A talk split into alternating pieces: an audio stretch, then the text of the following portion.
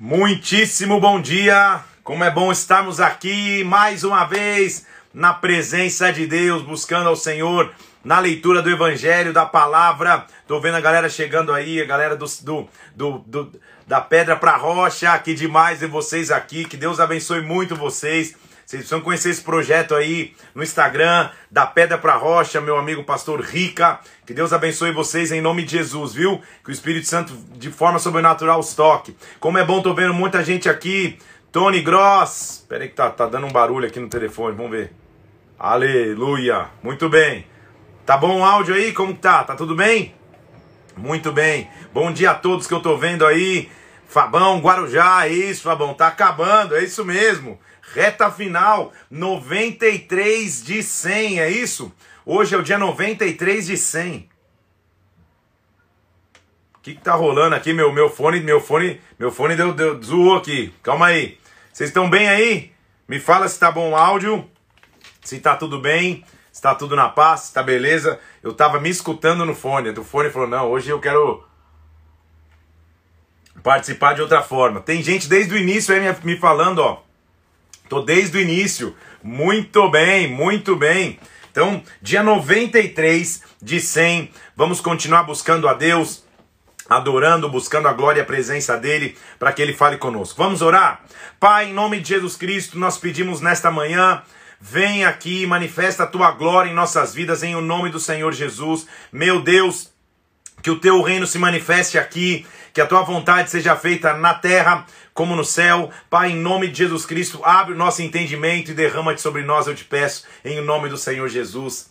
Amém e amém. Na hora da oração, já tive uma revelação do que aconteceu com o meu fone, sabe? Porque eu estava ouvindo eu mesmo falar, porque uma, uma, certa pessoinha abençoadíssima usou o meu fone emprestado ontem. Então, quando eu tô, quando, quando eu tô pegando aqui, ele está conectando no seu celular, minha amada esposa Mila Parente. É por isso. Então, por isso que não tá, não tá funcionando no meu. Depois eu, eu, eu reconfiguro aqui. Mas vamos sem fone mesmo, tá tudo certo. Aleluia! Que bênção! Que Deus possa nos abençoar, então. Continua firme na leitura.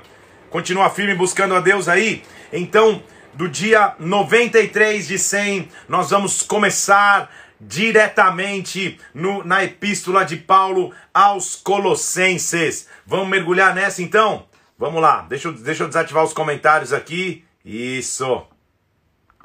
Para a gente entrar naquilo que Deus tem, tem para falar conosco. Então vamos nessa? Colossos, ou Colosso, é, é, é, é uma cidade a 160 quilômetros a oeste de Éfeso. Não há indício que, ao escrever esse, esse, essa epístola, Paulo tenha estado em Colosso. Muito possivelmente não. Na verdade, ele, ele, ele antes disso, possivelmente não tenha estado, e quando escreveu, estimas que ele continuava também preso em Roma. Ele recebe, por algum motivo, a visita do, do tal do Epáfras, que é um nascido em Colosso, que foi, que foi convertido por Paulo em, alguma, em algum momento de sua vida, e plantou a igreja, se tornou líder da igreja de Colosso. Ele recebe a visita de, de, de, de, de Epáfras, então Paulo recebe essa, essa visita e vai escrever a sua epístola aos Colossenses. Como que é importante entender é, e ver as diversas epístolas e cartas né, que ele escreve para cada igreja, é o cuidado que Paulo tem com suas igrejas, com as igrejas que ele plantou. Pense comigo o desafio que é começar efetivar o evangelho, sendo que não havia nenhuma referência do que era o evangelho. Ele era um pioneiro. Ele foi ser apóstolo aos gentios, e ao ser apóstolo aos gentios, ele foi o pioneiro. Então, é, é, por mais difícil que seja, ainda existem hoje povos inalcançados, mas dificilmente você tem a experiência de chegar num lugar totalmente inalcançado pelo evangelho. Que jamais se ouviu falar do que é Jesus Cristo, jamais se ouviu falar do que é evangelho. Paulo, na época, ele era um pioneiríssimo, né? Ele estava chegando, colocando as pedras fundamentais nas cidades, contra as estruturas de governo, contra as estruturas de pensamento, contra as estruturas de adoração, de culto. Por isso que a gente vê a recorrente preocupação de Paulo em suas epístolas de dizer, olha, cuidado com as falsas doutrinas, cuidado com os falsos profetas, porque Paulo vinha, lançava a pedra fundamental, começava as igrejas, para depois de um tempo, ele já não estando lá, já que ele não era onipresente, não tinha como ele estar em todos os lugares, vinham falsos mestres, falsas doutrinas, pessoas querendo explorar o povo, pessoas querendo colocar doutrinas estranhas e erradas. Então, a gente vai ver as cartas de Paulo, as epístolas dele, sempre com a preocupação de mostrar cuidado, gente, com a doutrina falsa. Ninguém coloque outro fundamento daquilo que vocês já aprenderam. Então, Paulo ele fazia um excelente trabalho ao plantar a igreja colocar no coração, na mente e no comportamento das pessoas aquilo que eles tinham que, que fazer para receber o evangelho e depois ele mantinha através dessas, dessas epístolas, tudo bem? Especificamente em Colossos, a gente está falando de uma cidade então também debaixo da cultura grega de pensamento. Na cultura grega, eu já te expliquei, existe aquela cultura do semideus, que é um ser que não é Deus, não é homem, ele é semidivino, metade Deus, metade homem. Começou então aquela cultura de naquela cidade muito forte de tentar se colocar isso, se falar isso a respeito de Jesus Cristo. Tentando se misturar o fato dele ter vindo em carne com o fato dele ser Deus, dizendo assim, então na verdade ele não é Deus, ele é um semideus, o que obviamente é uma inverdade. Então a gente vai ver Paulo mostrando a autoridade universal de Cristo e mostrando que Cristo é suficiente. Então, esse é, é, é, a base com que nós vamos ler essa epístola hoje. A gente vai ver que são epístolas pequenas. A gente vai entrar então em, em três aqui hoje. A gente vai ler Colossenses, Tessalonicenses e vai começar 1 Timóteo, tá? Vamos nessa? Colossenses capítulo 1. Versículo 1, primeiro ele sempre se apresenta, Paulo, apóstolo de Cristo Jesus, ele se apresenta aos santos e fiéis irmãos em Cristo em Colossos, na cidade que eu já te disse, e ele começa assim, versículo 3, sempre elogiando, porque como um bom líder ele vai sempre jogar lá em cima, daqui a pouco ele vai começar a falar dos detalhes, tá? Damos graça sempre a Deus, versículo 3, Pai do nosso Senhor Jesus Cristo, quando oramos por vocês, desde que ouvimos a vossa fé em Cristo Jesus e do amor que vocês têm para com os santos a gente ora por causa da esperança que vos está preservada nos céus, da qual antes ouvisse pela palavra da verdade do Evangelho. Chegou até vós, como também todo mundo está produzindo fruto e crescendo, ou seja, o Evangelho está crescendo em todo lugar, a gente dá graças a Deus. Vocês foram instruídos, versículo 7, segundo Epáfras, que é o cara que eu te falei que, que foi o plantador e o líder da igreja de Colosso. Paulo então ora por eles, versículo 9. Por essa razão, também nós, né, ele está falando eles, eles, né, o, normalmente quando ele fala esse nós é ele, Timóteo, Barnabé, a galera, a, o time de Paulo, desde o dia em que ouvimos, não cessamos de orar por vós e de pedir que transbordeis em pleno conhecimento da sua vontade e toda sabedoria e entendimento espiritual. Ou seja, que vocês tenham entendimento. Por quê? Aí ele vai começar a é, colocar na cabeça deles e no conceito deles mais uma vez, para quem eles deveriam oferecer adoração e quem que é o centro da igreja. Aí ele vai dizer no versículo 13: Ele nos libertou do império das trevas e nos transportou para o reino do Filho do seu amor. Então Deus nos colocou no reino do seu Filho. Nesse Filho, versículo 14, nós temos a redenção, remissão dos pecados.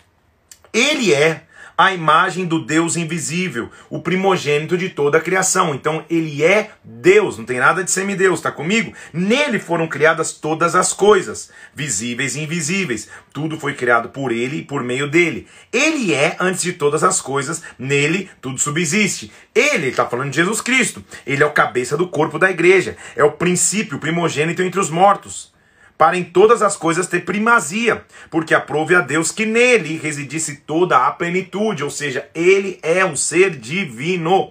E havendo feito paz pelo sangue da sua cruz, por meio dele reconciliou consigo mesmo todas as coisas, quer sobre a terra, quer sobre os céus. Então ele reconciliou tudo em Deus. Ele fez a obra. E vós outros também, que antes eram estranhos inimigos, agora ele vos reconciliou no corpo da sua carne. Ou seja, ele veio em carne, mas mediante a sua morte nos tornou santos, inculpáveis e irrepreensíveis. Se é que vocês permanecem na fé alicerçados, não nos deixando afastar da esperança do Evangelho, que vocês ouviram, que foi pregado para toda criatura do céu, do qual eu, Paulo, me tornei ministro. Ou seja, lembrem-se a quem vocês servem, mais ou menos isso que Paulo está dizendo. Lembrem-se da presença daqueles que vocês servem, ele, ele, nele habita a plenitude, ele é divino, ele veio em carne, mas ele é Deus, é o que Paulo está mostrando. Então, eu me alegro nos sofrimentos que eu tenho por vocês. Versículo 24. Lembra que ele está preso. E preencho o que resta das aflições de Cristo na minha carne, a favor do seu corpo, o que é a igreja. Ou seja, eu estou me entregando para que a igreja receba a essência do evangelho. Eu me alegro por passar essas tribulações, Paulo está dizendo. A igreja, ou esse evangelho, do qual, versículo 25, eu me tornei ministro, de acordo com a dispensação da parte de Deus que me foi confiada a vosso favor, para dar pleno cumprimento à palavra, cumprimento à palavra de Deus. O ministério que antes estava oculto dos séculos das gerações, agora todavia se manifestou a seus santos então Paulo também que apresentando as credenciais, né?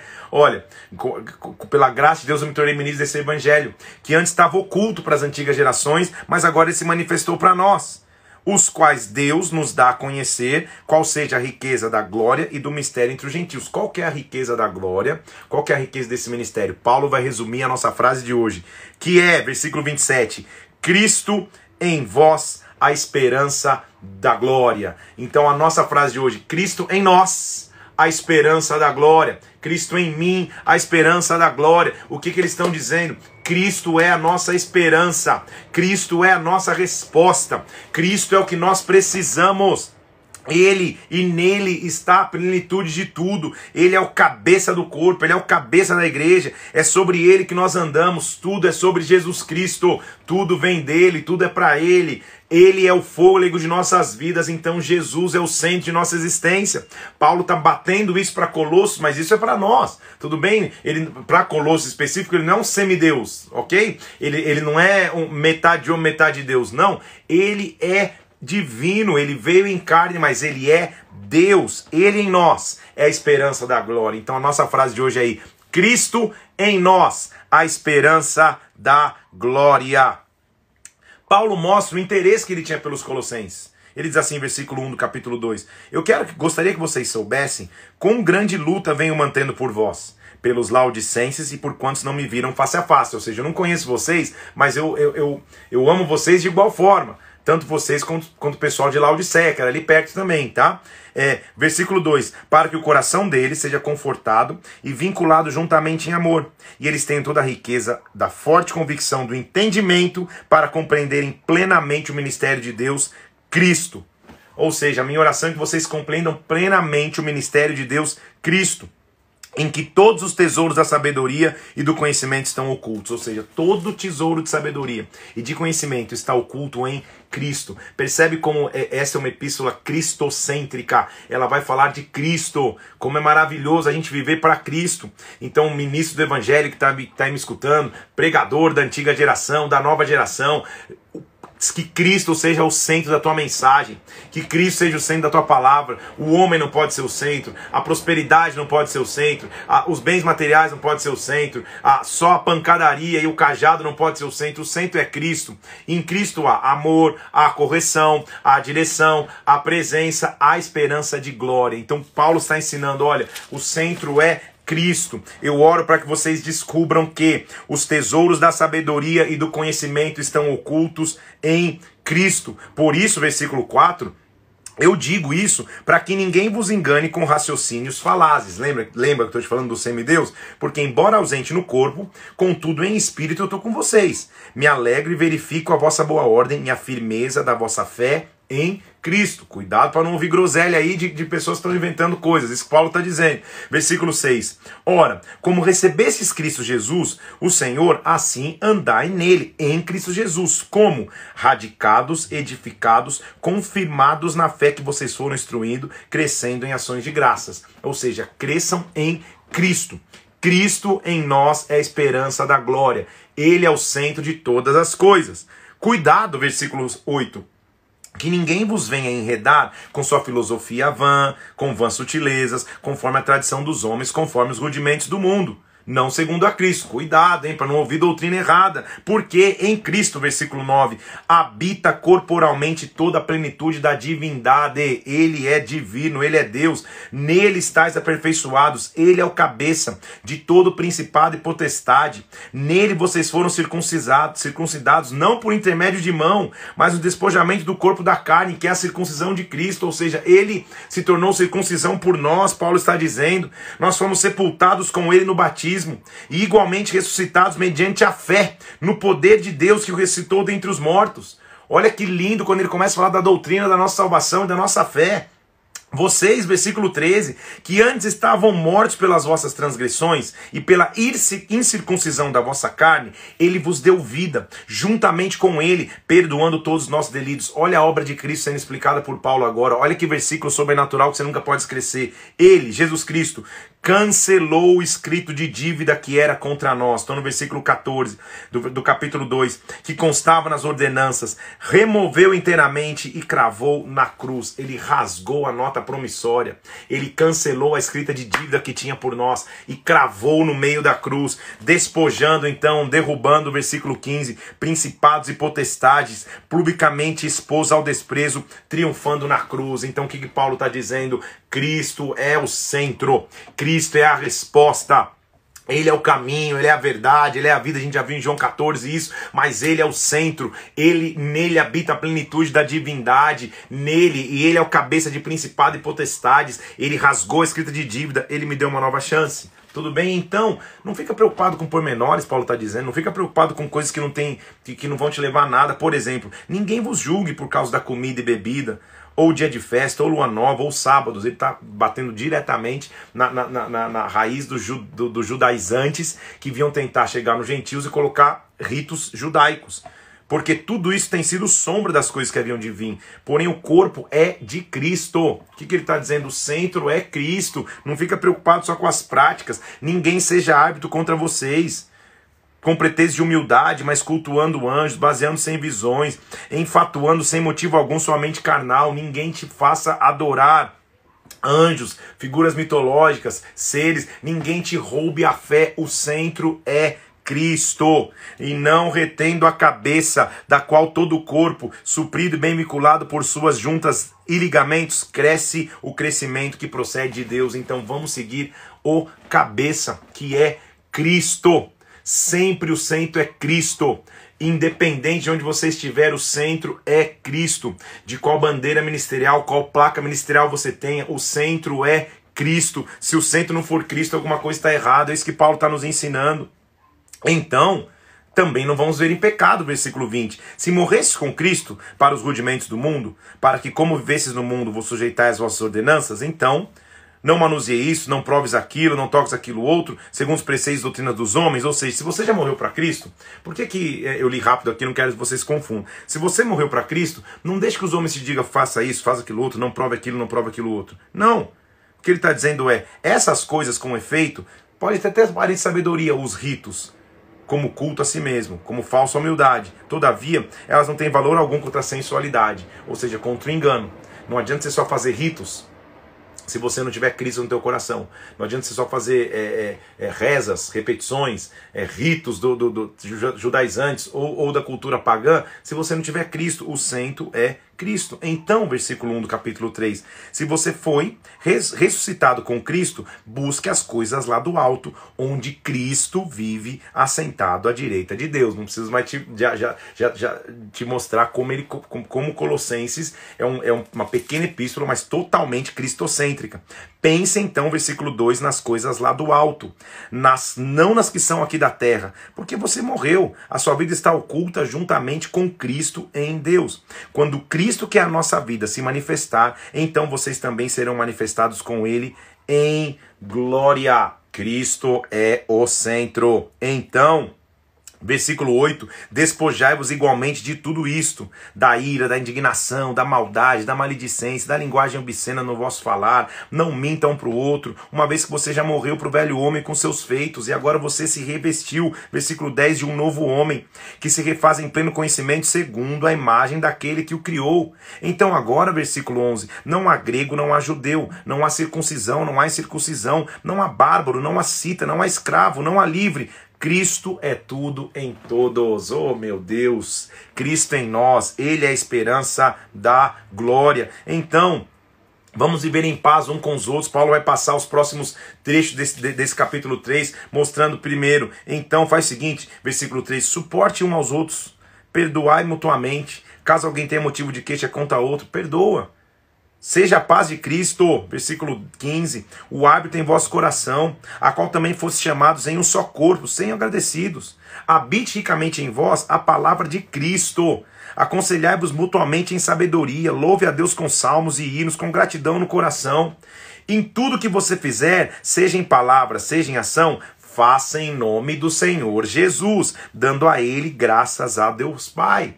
Aí ele vai falar dos relacionamentos. Esposas, se submetam ao próprio marido, como convém no Senhor. Maridos, ame a vossa esposa, não a trateis com amargura. Filhos, em tudo obedeçam os pais. Pais, não irritem os filhos, ou seja, quando Cristo é o centro, tudo fica em paz.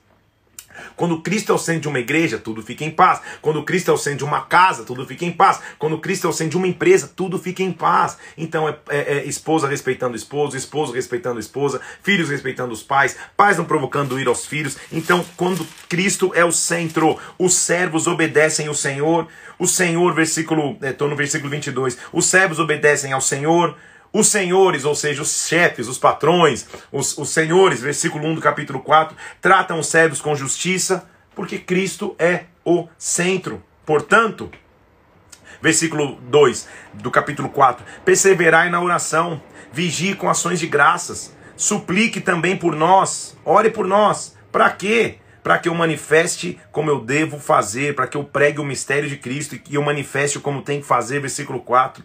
Se portem com sabedoria para os que são de fora, aproveitem as oportunidades, versículo 5. Paulo está dizendo: preguem a Cristo, a vossa palavra seja sempre agradável, temperada com sal, com equilíbrio, para saberes o que deveis responder a cada um. Então, o que Paulo está dizendo é: Igreja de Colossos, continuem firmes, tenham Cristo como centro, que Cristo seja o centro de todas as coisas, porque nele habita a plenitude da divindade. Nunca esqueça isso. Cristo em nós, ele é a esperança da glória. Que epístola pequena, mas tão profunda. Talvez você nunca tenha reparado em Colossenses, ou se dissesse Colossenses, fala: o que, que é isso? O que, que, é, que, que é Colossenses? É, é Agora você já sabe, tudo bem? Por isso que um propósito da Bíblia é tão importante, porque ele nos leva para o centro da palavra que é Cristo. A verdade, a essência que é Cristo. Começamos então agora a primeira epístola de Paulo aos Tessalonicenses. Tessalônica é a, é a capital da Macedônia. Lembre-se comigo que, que houve um momento que Paulo sonha e com um homem dizendo passa a Macedônia e ele vai. A Macedônia, então, que fica no norte da região da Grécia. Essa, essa região tem uma capital que se chama Tessalônica. Tessalonicenses são os cidadãos, cidadãos ou cidadãos, né? Cidadãos foi mancado. Cidadãos daquela região. São cidadãos daquela região, os, os habitantes daquela região de Tessalônica. Tudo bem? Então vamos nessa comigo? É, só para que você entenda, Paulo e Silas, lembre-se comigo em sua segunda viagem, que eles apanham são colocados injustamente na prisão por pregar a palavra, quando eles estavam a caminho da Macedônia, eles apanham, são libertados por Deus de forma sobrenatural da prisão. Isso está descrito em Atos 16, você vai lembrar comigo. Quando eles saem da prisão, eles viajam então cerca de 150 quilômetros em direção sudeste. Eles estavam em Filipos, onde eles apanham. Eles viajam 150 quilômetros. Lá eles chegam em Tessalônica. Em Tessalônica, o que, que eles vão encontrar? Eles vão encontrar primeiro judeus, vão encontrar gregos devotos, que frequentavam sinagogas, também no judaísmo, e eles começam a pregar. Eles começam a trazer a palavra, e aí um, um, um, grande mover de Deus começa a acontecer em Tessalônica, muitas pessoas começam a receber de Deus. Ele planta então a igreja, o ministério dele chama a atenção de todo mundo, de, de, de, de, desde oficiais romanos até judeus, que se tornaram oponentes alguns. Lá ele é conhecido como, como o, o aqueles que estão virando o mundo de cabeça para baixo. A gente vai ler esse versículo aqui. Porque eles transformam a realidade daquela cidade. E eles pregam, na verdade, a, a epístola, que a gente vai ler a primeira aqui, é muito mais de agradecimento por tudo que eles estão vivendo. Como sempre, Paulo vai, vai, vai os alertar contra as falsidades, mas é de agradecimento. Por quê? Porque está acontecendo algo sobrenatural. A cidade era, era a capital daquela, da, daquela região da Macedônia, um, um local onde, havia uma estrada de muito comércio, de muita passagem do exército romano, e ali Paulo começa a fazer um avivamento. Então, Vamos ler o que ele começa a dizer lá em 1 Tessalonicenses capítulo 1, versículo 1. Como sempre, ele começa se apresentando. Paulo, Silvano e Timóteo, o time dele aí, a igreja dos Tessalonicenses. Em Deus Pai, no Senhor Jesus Cristo. Ele começa dando ação de graça, então. A gente sempre dá graça a Deus por vocês. Já percebeu o estilo de Paulo, né? Ele sempre começa agradecendo a Deus pelas pessoas que ele está escrevendo.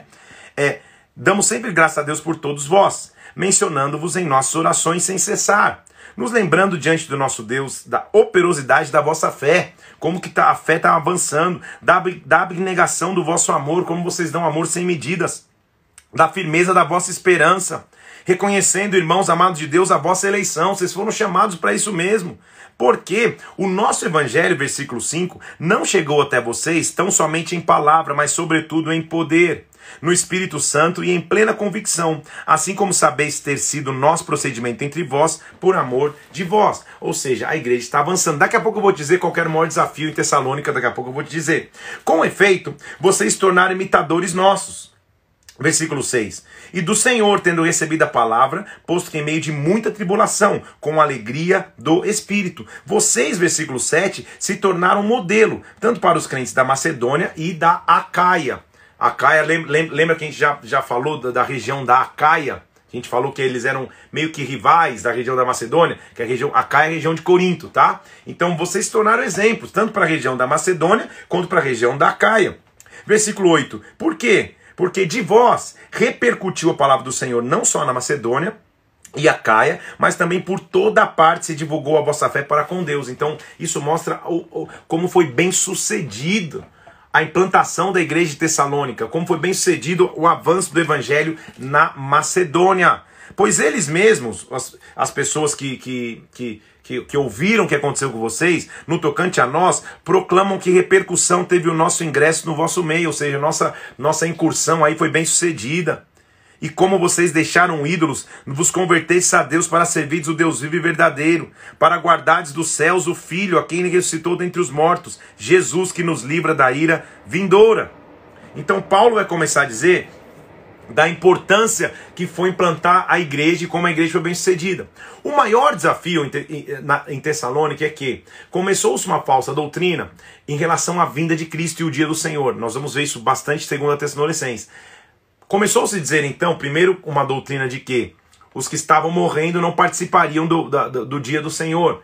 Então começou uma tristeza, um desespero entre as pessoas. Calma aí, cara, tem muita gente morrendo naturalmente no ciclo da vida, ou morrendo por, por N circunstâncias, e as pessoas não vão experimentar a plenitude dos tempos com o Senhor. Paulo vai refutar essa teoria. E principalmente começou a se dizer que o dia do Senhor já estava próximo realmente, ele ia voltar ali. Muitos, alguns diziam que voltar em carne, outros diziam que iam voltar e já era ali. Paulo dizer, calma, não é tão rápido assim, muita coisa vai acontecer antes. Então a gente tem que trabalhar muito, tem que viver muito ainda o evangelho até que a volta de Cristo aconteça. É isso que Paulo vai dizer. Olha só o que Paulo está dizendo. Irmãos, saibam pessoalmente que a nossa estada nunca foi infrutífera aí. E apesar de maltratados e ultrajados em Filipos, lembra que eu falei que ele foi preso? Como é de vosso conhecimento, a gente teve ousadia e confiança em nosso Deus para vos anunciar o evangelho em meio de muita luta. Paulo está lembrando a história de como tudo começou. Lembra que apesar de apanhar, de ser maltratado em Filipos, depois de muita luta, a gente chegou até vocês, galera de Tessalônica. É verdade, versículo 5 que nunca usamos de linguagem de bajulação, como vocês sabem, nem de intuitos gananciosos. Disso Deus é testemunha. Lembram da nossa essência e pureza. Também jamais andando buscando glória de homens, nem de vós, nem de outros. Embora a gente, inclusive, pudesse, como enviado de Cristo, exigir de vocês manutenção, a gente foi carinhoso com vocês. E a gente sempre quis vocês muito, ou seja, a gente não foi nem pesado a vocês, nem financeiramente, a gente, a gente gerou peso em vocês. Assim, versículo 8: Querendo-vos muito, estávamos prontos a oferecer-vos não somente o Evangelho de Deus, mas igualmente a própria vida. A gente deu a vida aí. Eu quero que vocês recordem, irmãos, do nosso trabalho e fadiga de dia e de noite, labutando para não vivermos à custa de nenhum de vocês e proclamando o Evangelho. Paulo está dizendo: a gente pagou o preço para que vocês vivam o que vocês estão vivendo agora. Então, vocês e Deus são testemunhas do modo por que piedosa, justa e irrepreensivelmente procedemos em relação a vós que creram. Saibam que, de maneira como pai a seus filhos, a cada um de vós, nós exortamos, consolamos, admoestamos. Paulo está lembrando quem eles eram e o relacionamento que eles tinham para a igreja em Tessalônica.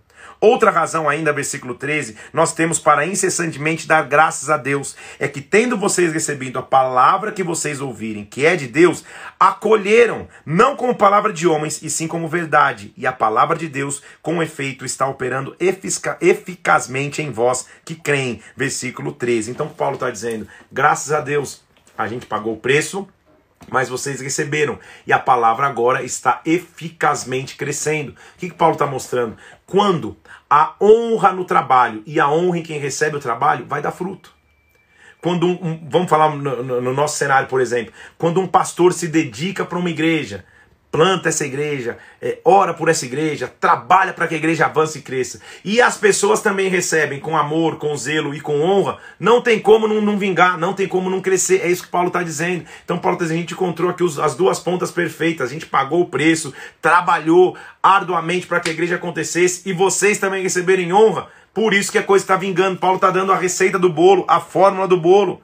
Irmãos, versículo 17, nós estamos orfanados por breve tempo da vossa presença, ou seja, a gente não pode estar aí, estou preso, mas não porém do coração, ou seja, eu não posso estar aí, mas meu coração está aí com vocês. Com tanto mais empenho, a gente diligencia com grande desejo de ver vocês pessoalmente, a gente vai ver vocês pessoalmente.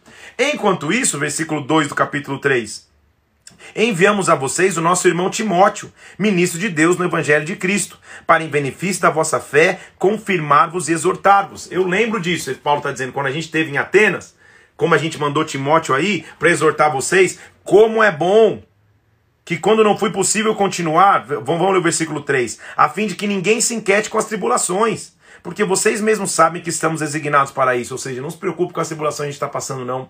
Só mandei Timóteo aí para dizer que está tudo bem, está tudo em paz. Lembre-se, versículo 4, quando ainda estávamos convosco, predissemos que íamos ser afligidos. A gente falou que a gente ia passar por lutas, o que de fato aconteceu. Isso já é de vosso conhecimento.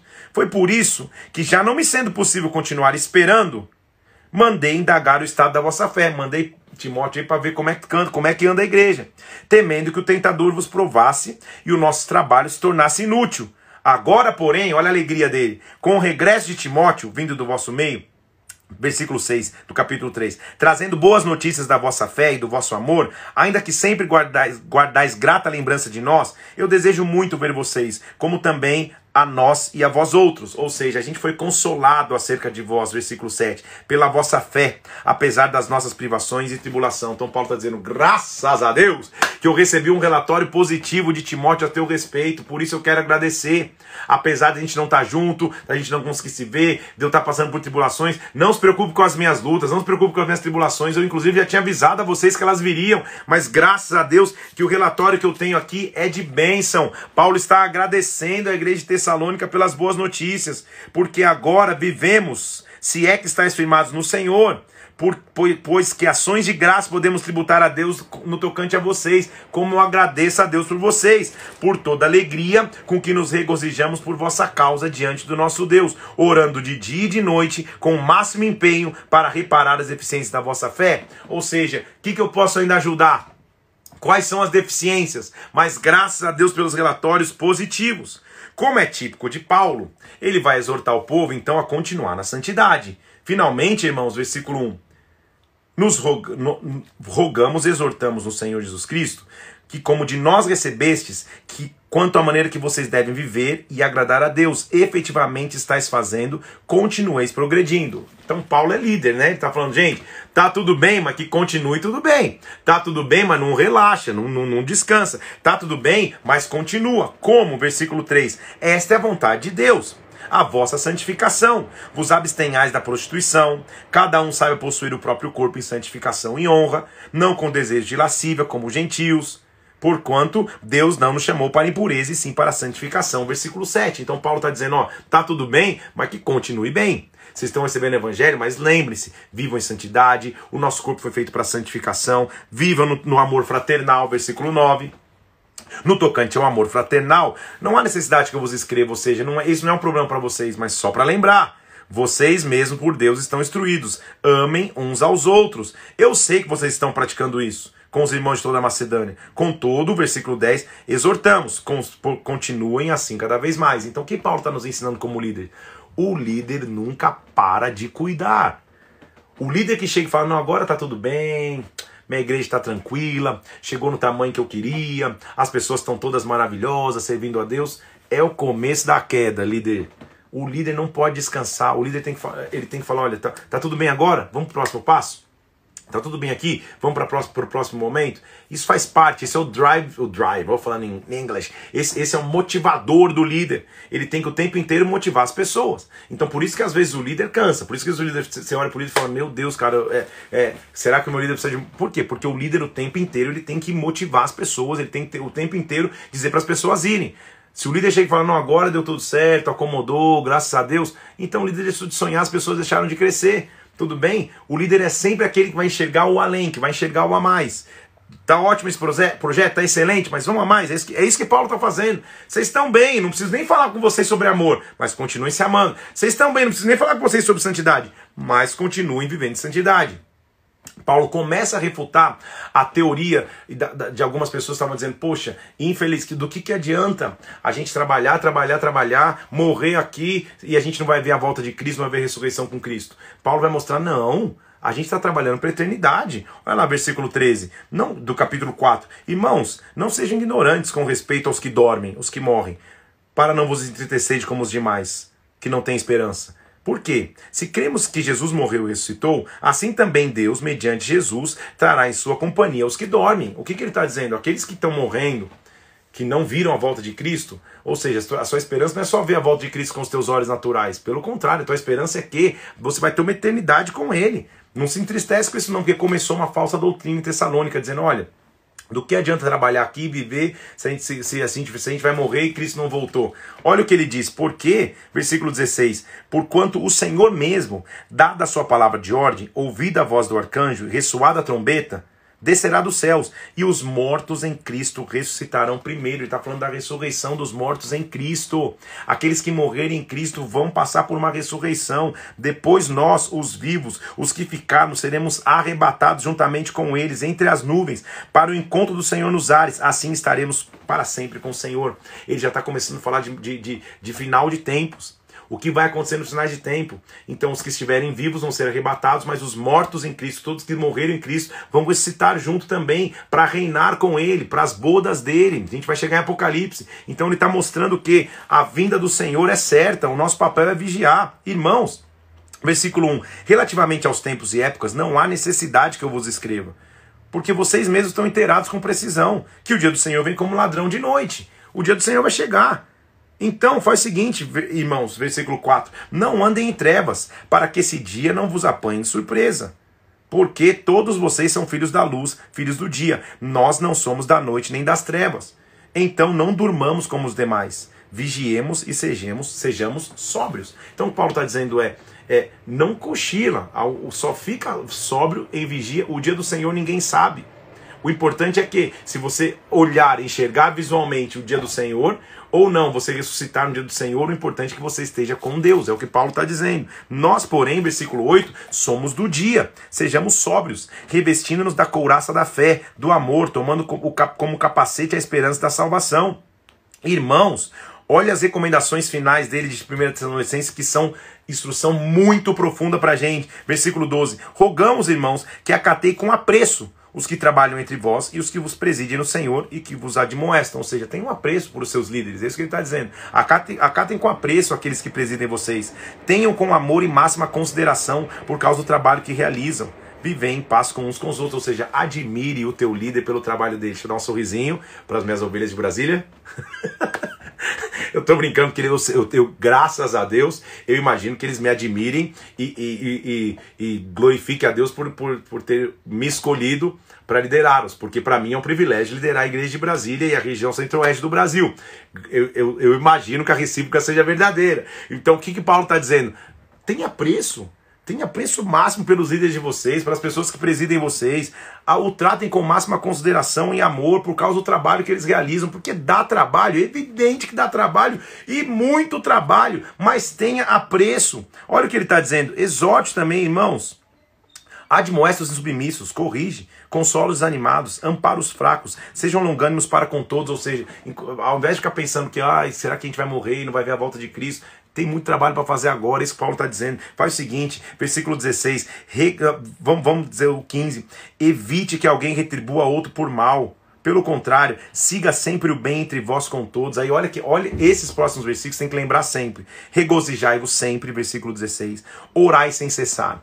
Em tudo dai graças, porque essa é a vontade de Deus em Cristo Jesus para convosco. Não apague o espírito, não despreze as profecias, julgai todas as coisas, retenha o que é bom, se abstenha de toda forma de mal. Quando alguém te perguntar como que a igreja tem que se preparar para a volta de Cristo, como que a igreja tem que se preparar para as bodas do Cordeiro, aqui está a receita do bolo, a receita médica.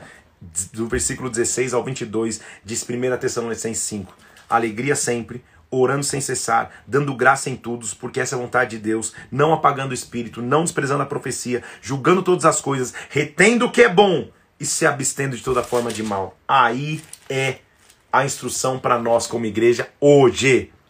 Que o Deus de paz vos santifique em tudo, que o vosso espírito, alma e corpo se conservem íntegros, irrepreensíveis na vinda do nosso Senhor Jesus Cristo. Fiel é o que vos chama e também o fará. Há muito trabalho para fazer aqui, há muita obra para pegar. Os campos estão brancos, estamos vivendo momentos, momentos únicos na história. Vamos viver desta maneira, porque dessa maneira nós preparamos para o retorno de Cristo. Se a gente vai ver com os nossos próprios olhos, sim ou não, aí é, deixa para os mestres em escatologia para aqueles que tentam é, mergulhar na palavra, discernir. Uma coisa é, nós já estamos vivendo os últimos dias. Quando isso vai acontecer, a Bíblia diz naquele dia ninguém sabe nem o dia nem a hora. Então, enquanto isso não acontece, vivamos dessa maneira, sem extinguir o espírito, sem desprezar a profecia, regozijando sempre, dando graças em tudo, retendo o que é bom e se abstendo do mal. Paulo é, percebe logo depois de um tempo que ele tem que fazer um complemento à sua primeira carta, então ele escreve uma segunda. Porque a doutrina da volta de Cristo começou a se avolumar de tal forma que alguns começaram a afirmar dentro da igreja que já tinha chegado o dia do Senhor, que Cristo ia voltar, e alguns estavam até confusos, esperando que ele voltasse em carne, fisicamente. Então começou uma confusão. Paulo vai começar a escrever para dizer: gente, calma. Eh, vamos, vamos pensar na obra agora. Tipo, a igreja começou agora. Como que ele já vai voltar? Era mais ou menos isso. Vamos trabalhar para agora. Então ele começa segundo Tessalonicenses. São só três capítulos que ele vai continuar a, a, sua ideia do, do, da primeira epístola, da primeira carta, mas ele vai pegar mais firme nessa questão da volta e do retorno de Cristo. Então, olha que ele continua dizendo aqui, ó. Versículo.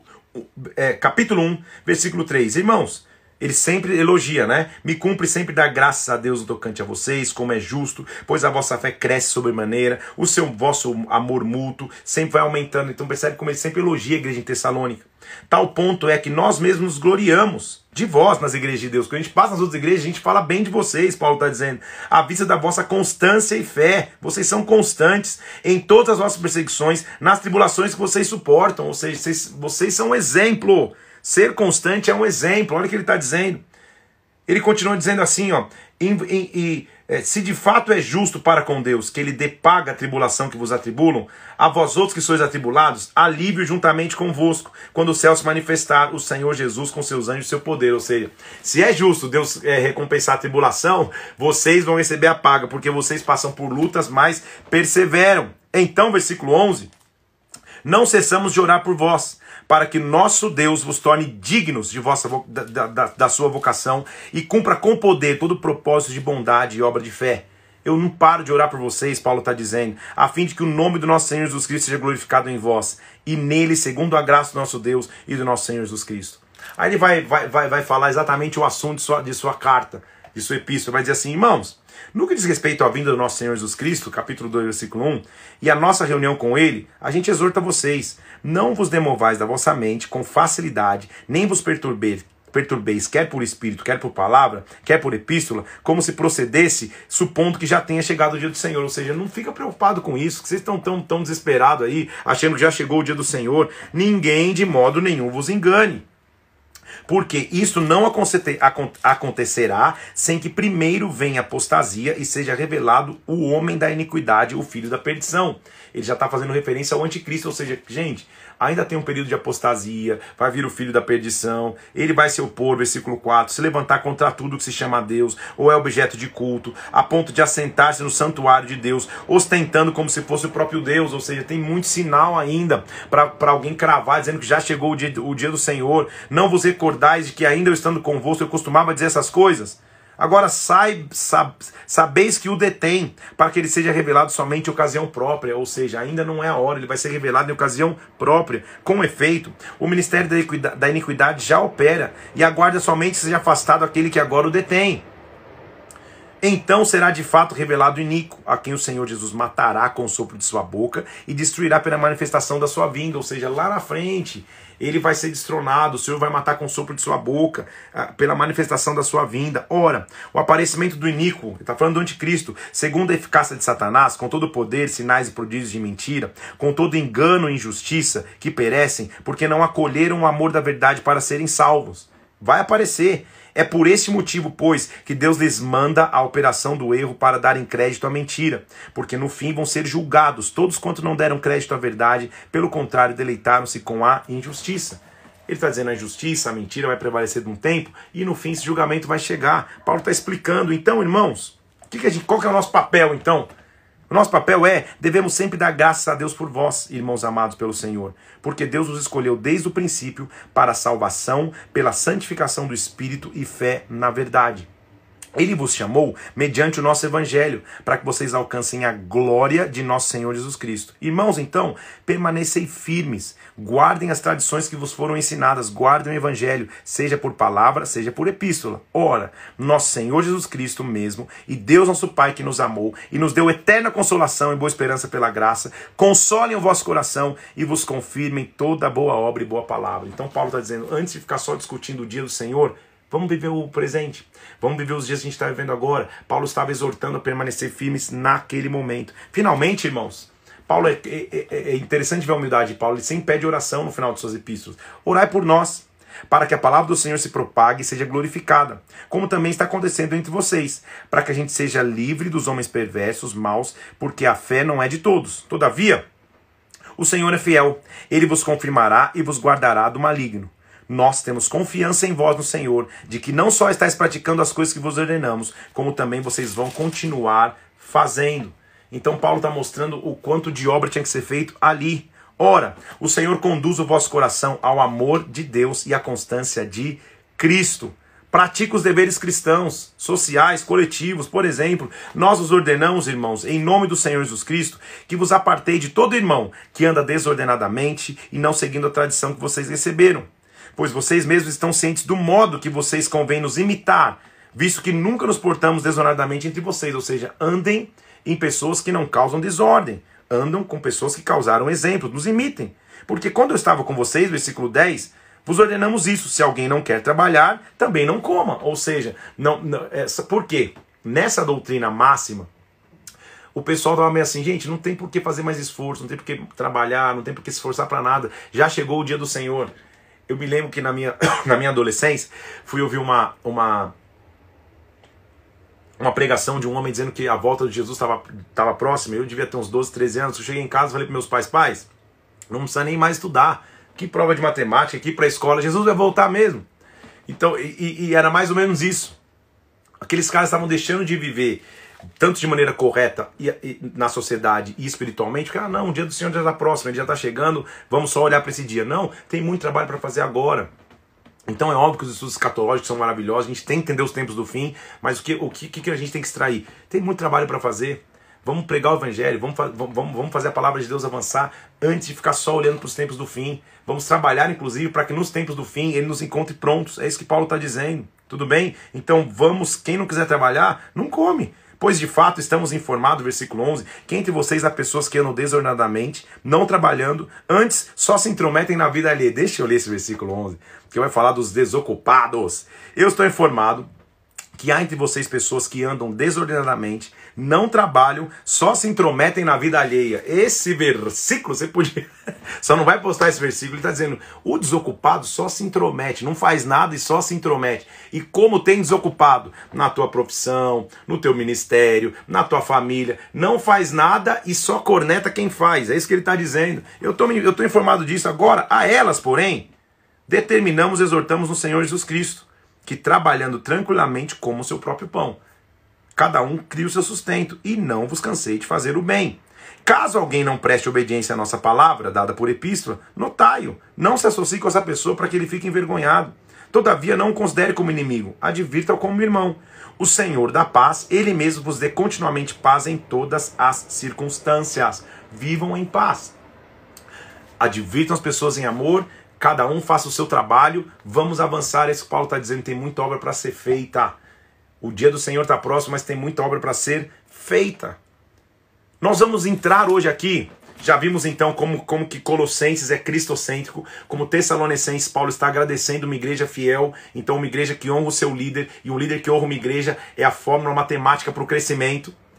Paulo adverte para que as doutrinas erradas não entrassem, que eles não ficassem só trabalhando, falando, não, o dia de Deus está próximo, tal, tal, tal, mas vamos pensar no hoje, vamos pensar no agora, vamos fazer o evangelho avançar, inclusive para trabalhar para esse dia do Senhor.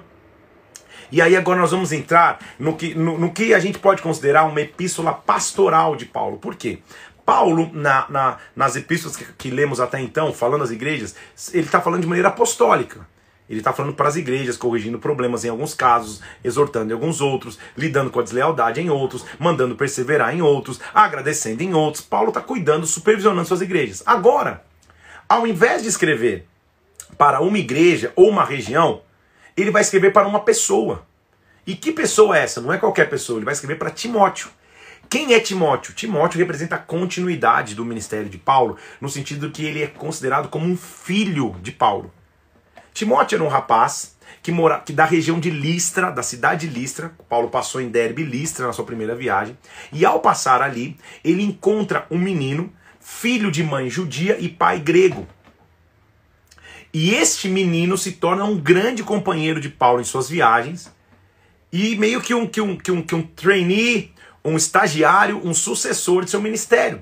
Então nós vamos ver agora Paulo escrevendo, já talvez numa idade mais avançada, mas ensinando então para um, uma nova geração como perseverar no evangelho, como perseverar no ministério. Então, todo novo líder, todo líder velho ou novo, e toda nova geração principalmente, tem que ler o que Paulo escreveu a Timóteo.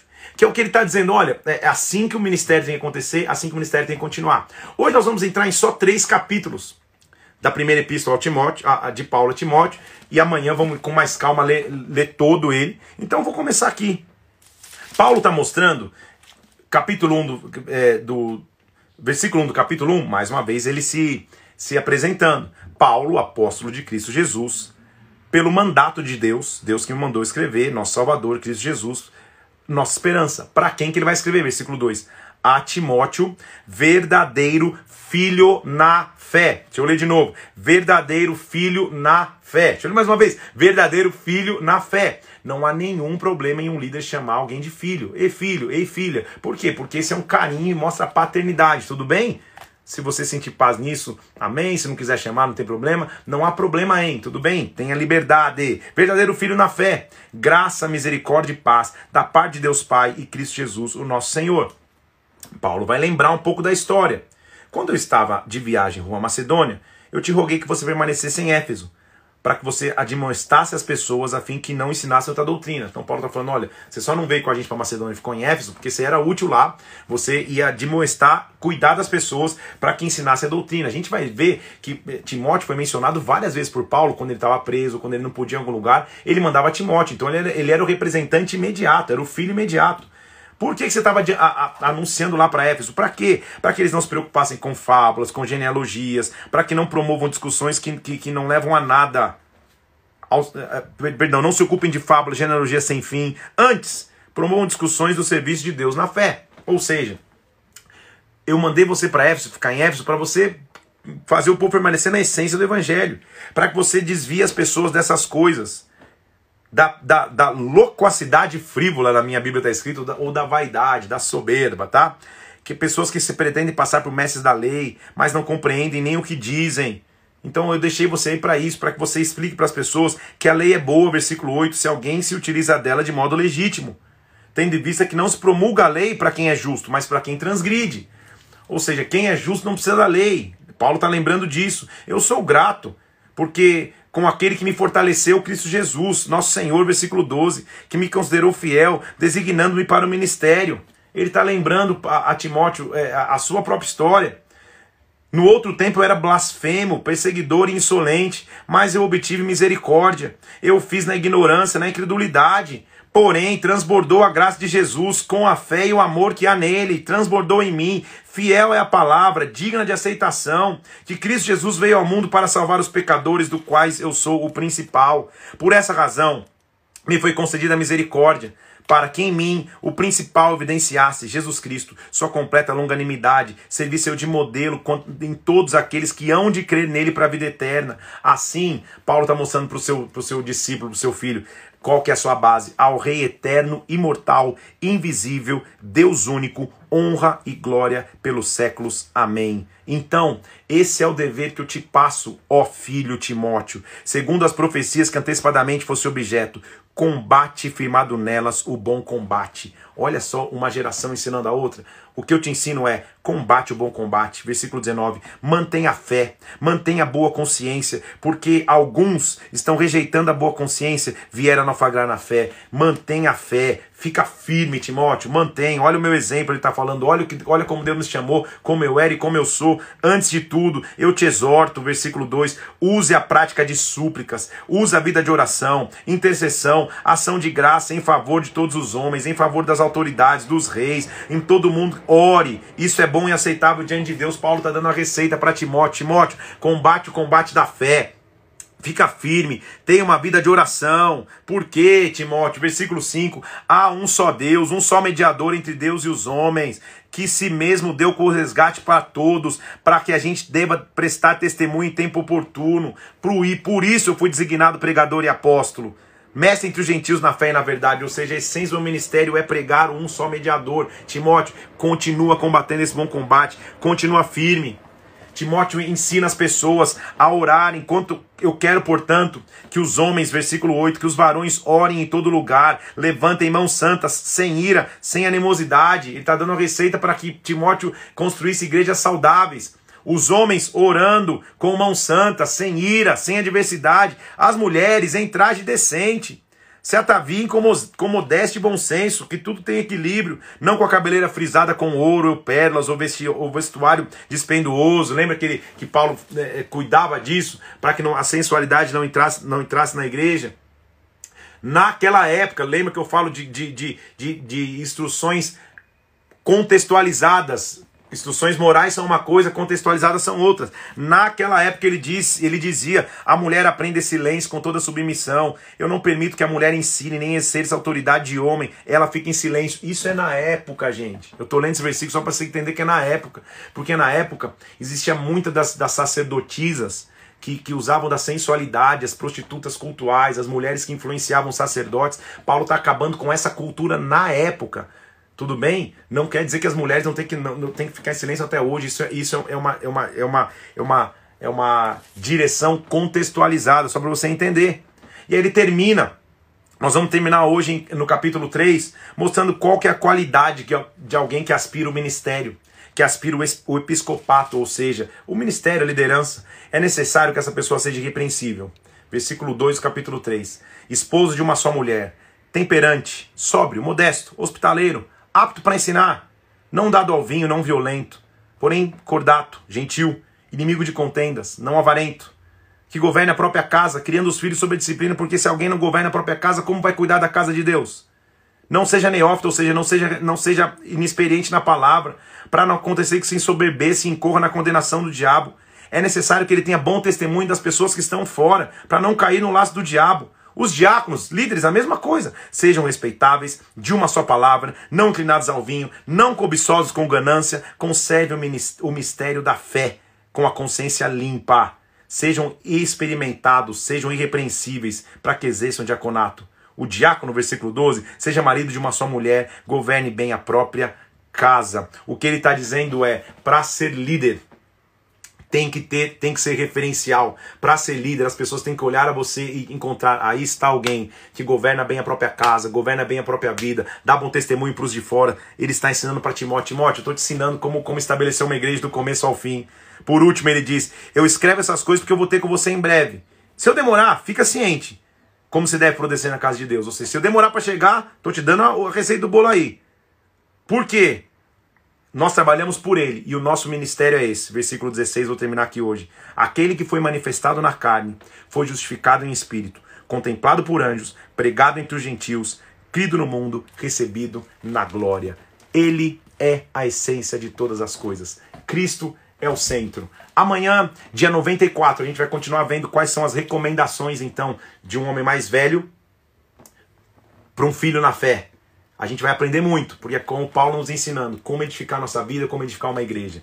Cristo em nós, a esperança da glória. Cristo é o centro de tudo. Deus te abençoe. Como é emocionante falar da palavra de Deus, mesmo em, em, em, em epístolas que você nem tinha tanta intimidade. Como é bom ver o que Paulo tinha para nos, ensinar através de Cristo. Que Deus te abençoe. Amanhã às 11 horas, dia 94. Admire os teus líderes, porque eles pagam preço por você. Mas tenha a fé centrada em Cristo. Cristo em nós, a esperança da glória. Até amanhã às 11 horas da manhã. Deus te abençoe.